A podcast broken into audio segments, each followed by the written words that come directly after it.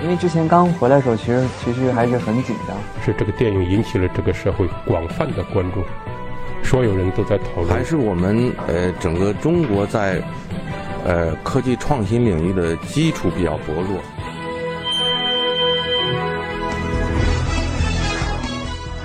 影响有影响力的人，中国新闻周刊。欢迎收听中国新闻周刊。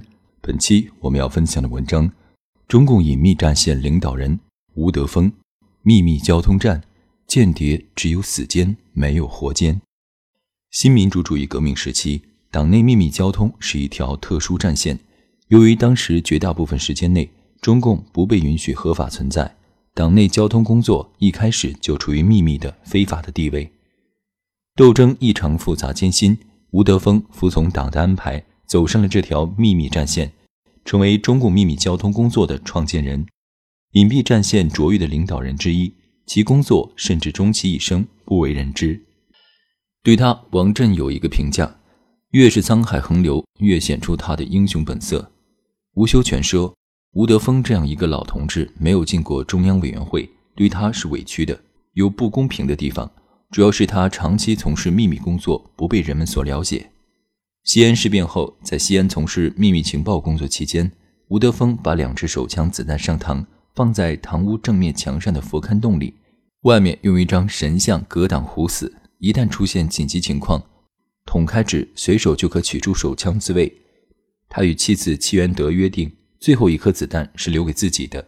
他经常说的一句话是：“间谍只有死间，没有活间。勇敢坚定者被敌人抓住，只能捐躯。”贪生怕死者、叛变者，组织是绝不会饶过的。敌人也只视为赖皮狗，使用中气，绝不会有好下场。组建地下交通网。一九二八年底，吴德峰回到上海，中共中央政治局常委、中央组织部部长周恩来代表中央与他谈话，要他担任中央军委交通科长。一九二九年四月，调中央外交科，负责与各红色根据地的交通联络。当时。中共中央所在地上海是一个白色恐怖笼罩的城市，中央与各省和各根据地的联系非常不易。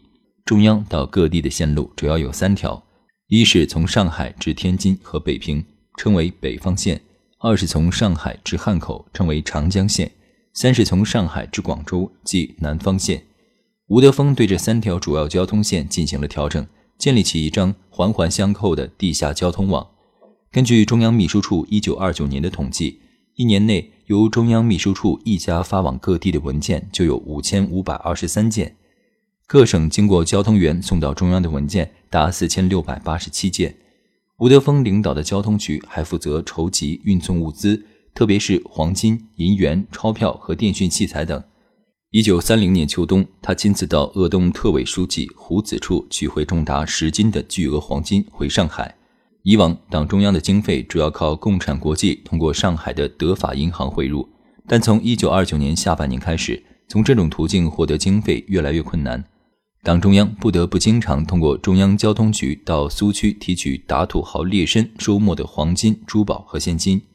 一九三零年夏，交通员卢伟良从闽西带五百元光洋到香港，为避免被发现，他在自己两个手臂上各缠二百五十个，外面再套上衣服。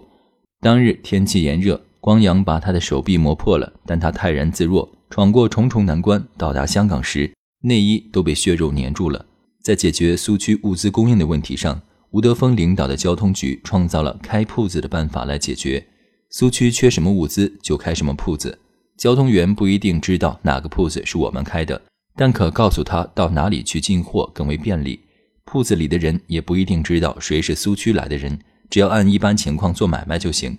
当时中央苏区严重缺乏药品，交通局就利用社会关系，在汕头开设了一间中法药房分号，名声规模都很大，可进很多药品，满足中央苏区的大量需求。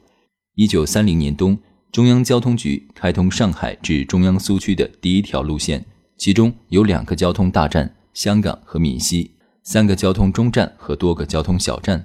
此外，在汕头还设有一个绝密交通站，每个交通站的人数不等，如闽西大站有二十多人，十多支手枪；清溪中站有十余人，小站三人至四人也都配有手枪。各县均有专门的交通员，派去苏区的交通员并不进入苏区中心，而是在赤白交界处国统区一边的秘密交通站内，将文件、物资、金条和进出的干部交接，护送张闻天、周恩来。中央交通局成立之后，一个很重要的任务是护送干部，有许多护送行动堪称惊心动魄。张闻天回国即是如此。张闻天是一九三一年一月份离开莫斯科的。和他结伴而行的是他的好友杨尚昆，因为没有护照，张杨是偷越国境的。在绥芬河有一个秘密交通站，张闻天和杨尚昆在这里吃了一顿热气腾腾的晚饭，并脱下了身上的西装、大衣和皮鞋，换上中式的棉袍、棉鞋，并把随身物品全部留在了交通站。杨尚昆甚至把女友李伯昭的相片也付之一炬。交通站发给他们每人一根腰带。内中缝有途中使用的钱，包括三种纸币。从绥芬河至哈尔滨使用哈代，是哈尔滨地区流通的代价券；长春至大连坐南满铁路，使用日本的军票；大连到上海乘坐中国招商局的轮船，通用国民政府的货币。交通站的同志叮嘱：缝在腰带里的钱是一段一段分开的，用时拆开就是了。钱数比路费多一些。是准备你们到上海后方找不到组织关系时的生活费。张闻天和杨尚昆听后大为感动。他们于二月七日到达上海。当时从莫斯科回来的人的联系办法是去康瑙托路上的一个出租小人书的书摊看小人书，然后把所住宾馆、所用姓名、街头暗号等写在纸上，随手夹在小人书里，交给看书摊的朱同志。负责与朱同志接头的是交通员李培南。他每天晚上去朱同志的住处一次，将莫斯科来人的地址取回，次日即去旅馆接头，解决他们的生活和旅费问题，随后再将地址和接头办法转交给中央组织部。事过半个世纪，李培南对接待张闻天仍然印象较深。他回忆道：“大概是一九三一年初，当时天气还很冷，他到旅馆和张闻天接上了头。接头后，张闻天告知了真实姓名。”他一听“张闻天”三个字，觉得很熟悉，因为他还在师范学校读书时就读过张闻天的小说《旅途》。当时张闻天身上穿着棉袍，脚穿胶鞋，在那样的冷天里很不合时宜，容易引起特务注意。他给了张闻天钱买衣服和鞋袜，并把关系转给中央。伍修权后来说，表面上看来，吴德峰夫妇仿佛闲居在上海。实际，他们的工作是一条通向全国以至国外的秘密交通总干线。吴修权自己和黄火清等人从苏联回来，也是在上海通过吴德峰接上关系，并由他派人护送到苏区的。一九三一年九月，中央决定周恩来、李富春、蔡畅等先后分批转移至苏区。十月，吴德峰先行去苏区打好了前站。十二月，周恩来身着棉长袍，戴着毡帽大口罩。扮成商人模样，从上海出发，乘坐货轮到汕头。在汕头，吴德峰启用了由他直接控制的很少启用的汕头绝密交通站，并在此由精明可靠、绰号“小广东”，以中央交通局巡视员身份在汕头蹲点的秘密交通员肖桂昌和黄华陪同，从汕头坐火车到潮安，然后坐电船沿韩江而上，在清溪沙港上岸。晚饭后，周恩来离开清溪。由六位武装交通人员护送，翻山越岭走了一夜，于次日上午十时顺利到达福建汀州中共闽粤赣苏区。吴德峰领导制定了秘密工作条例，条例共五条：第一，不允许发生任何横向关系；第二，机关所在地只允许上级了解下级的，下级不允许了解上级、阁级和兄弟机关的；第三，不该问的人和事不问，不该看的文件不看，不该传播的不传播。第四，坚守岗位，不允许到群众斗争场合，不许照相。第五，写过的复写纸、印过的蜡纸和有机密文字的纸屑要及时烧掉。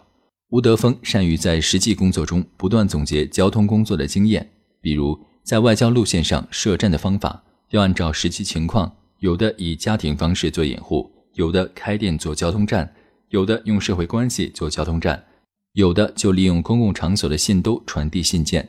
约好了代名，自己去拿，互不见面。袁德生之死。一九三一年十二月，吴德峰来到中央苏区，担任了江西省政治保卫局局长。